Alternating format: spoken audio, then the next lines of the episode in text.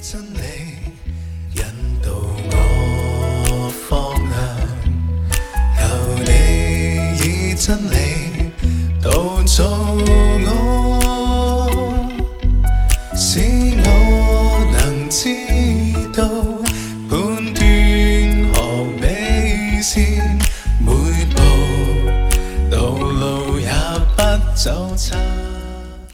各位弟兄姐妹，还有线上的好朋友，大家平安。今天一天一章真理亮光，我们要来看哥林多前书的第六章。首先，我要为大家来读第一节到第八节。你们中间有彼此相争的事，怎敢在不义的人面前求审，不在圣徒面前求审呢？岂不知圣徒要审判世界吗？若世界为你们所审，难道你们不配审判这最小的事吗？岂不知我们要审判天使吗？何况今生的事呢？既是这样，你们若有今生的事当审判，是派教会所轻看的人审判吗？我说这话是要叫你们羞耻。难道你们中间没有一个智慧人能审断弟兄们的事吗？你们尽是弟兄与弟兄告状，而且告在不信主的人面前。你们彼此告状，这已经是你们的大错了。为什么不情愿受欺呢？为什么不情愿吃亏呢？你们倒是欺压人、亏负人，况且所欺压、所亏负的，就是弟兄。今天在我们当中分享的是严正长老，我们把时间交给严正长老。好，弟兄姐妹、好朋友们，大家早安。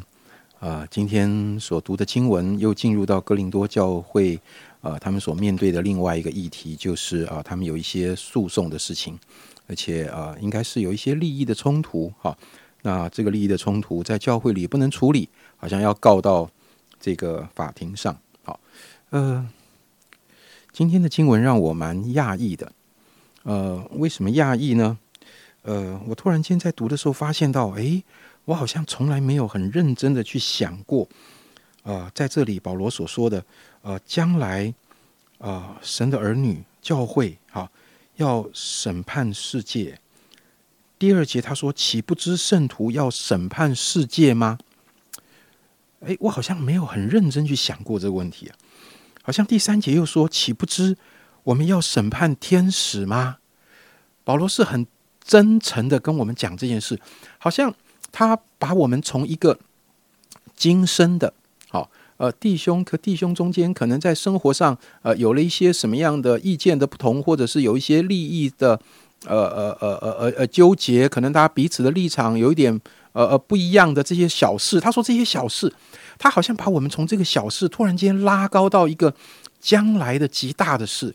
我们我们必须要从一个永恒的眼光跟角色，上帝所赋予我们的那一个那那一个权柄里，再回过头来看今天，才会有有出路啊！这是我真的，那、虽然读过这段圣经，但是似乎没有这样去想过的，呃，所以今天我比较想呃跟弟兄姐妹这样的来分享，呃，我不知道你是不是跟我一样不小心忽略了，原来上帝给我们有这样的一个权柄跟责任。将来我们要审判这个世界，甚至要审判天使。呃，如果你真的相信这节经文，那请问今天我们该怎么办呢、或者我们拉到今生来考虑，如果在几年以后，你会成为一个法官或成为一个律师，请问弟兄姐妹，你今天会做什么？那那我应该呃要赶快考法律系吧？啊，我我不读法律，我将来怎么怎么考法官呢？我怎么考律师呢？好，我不但要想办法考上法律系，我还要好好读书吧。我必须要把呃各样的这个呃呃法条要背得滚瓜烂熟吧。我不但把法条要背得滚瓜烂熟，我要了解呃到底国家的法律怎么定义那个罪啊，每一个这个一个犯罪的这个构成要件到底是什么啊？它的刑罚是什么？好、这个法条所定定的那个原始的初衷是什么？好、甚至我还要呃参研究很多的判例，甚至学校有机会开这种什么实行法实习法庭的时候、辩论会的时候，哇，我都要把它当做是一个好的机会去处理，甚至即使我还不是法官，在我的生活里，呃，不管是自己或是在社会上看到报纸新闻很多的事情，我好像就要假设，呃，自己如果是法官的时候，这件事情我要怎么来看待呢？弟兄姐妹，今生很多我们遇到的事情，是上帝给我们学习的机会。将来要审判这个世界，要审判天使，凭什么审判呢？你凭什么审判呢？天国的法律是什么啊？我们在地上有没有熟悉这件事情？我们有没有在地上真的很很认真的去想、去体会每一个发生的事情？上帝的心意是什么？神看重的是什么？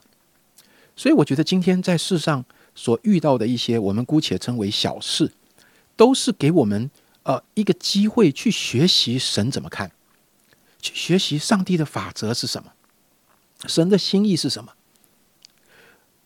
当我们用这样的一个眼光跟心胸去看待的时候，我们不只是能够处理今生所面对的这些呃。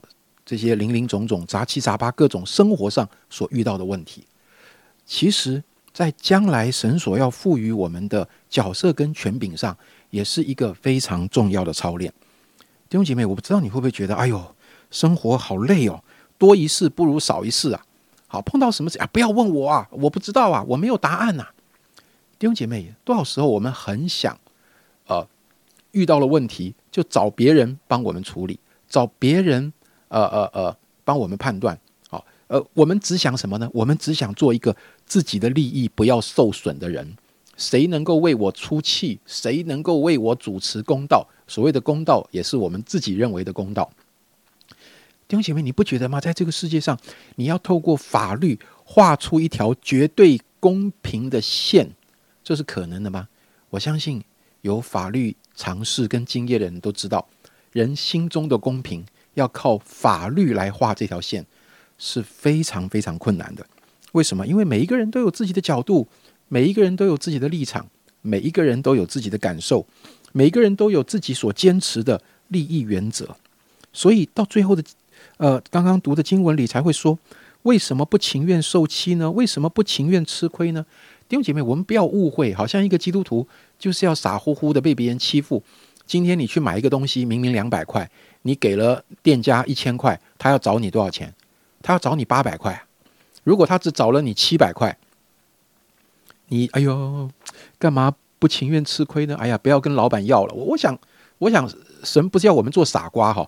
你你付了一千块买八百块的东西，老板要找你呃买买两百块的东西，老板要找你八百块，这这完全没问题哈。他找错了你，你不需要不好意思啊。但我我说的不是这么明确的是。事实上，有很多事情，他不见得能够找到一个绝对公平的立场的。两方的人对绝对公平的定义也不一样的。当我们找不到那一条绝对公平的线的时候，你心里愿不愿意稍微退一点？